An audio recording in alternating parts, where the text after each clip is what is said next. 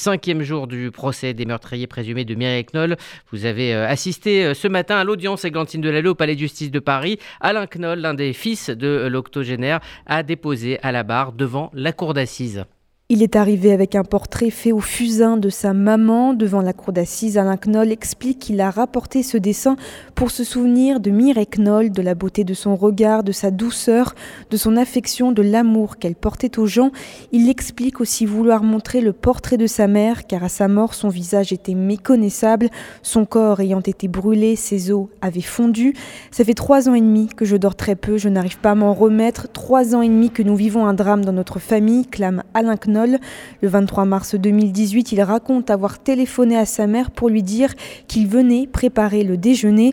Il se trouve que je ne savais pas que Yassine Mioub, l'un des meurtriers présumés, était déjà chez ma mère. Sachant que j'arrivais, il m'a attendu dans le hall de l'immeuble et m'a dit qu'il sortait de prison et qu'il était un ami de maman. Donc je lui ai ouvert la porte. Quand je pense que quelques heures plus tard, il l'a massacré, mes sentiments de culpabilité, de responsabilité sont immenses, a-t-il déclaré très ému. Alors, Églantine, tout au long euh, du euh, témoignage hein, d'Alain Knoll, le président a posé euh, des questions et des questions sur les relations entre Mireille Knoll et l'un de ses accusés. Est-ce que Mireille Knoll a parlé avec Yassine Mioub de la situation en Algérie, des préjugés sur les juifs et l'argent? C'est ce qu'a demandé le président à Alain Knoll. Je les ai entendus parler de l'extrême droite et des juifs qui étaient privilégiés, ça ne me plaisait pas. Ma mère vivait dans un HLM et avait un revenu de 800 euros, a-t-il expliqué? Le caractère antisémite de son meurtre est au cœur des audiences depuis le début du procès. Un menteur invétéré, un affabulateur, un homme sans gêne qui se servait chez Mireille Knoll comme s'il était chez lui.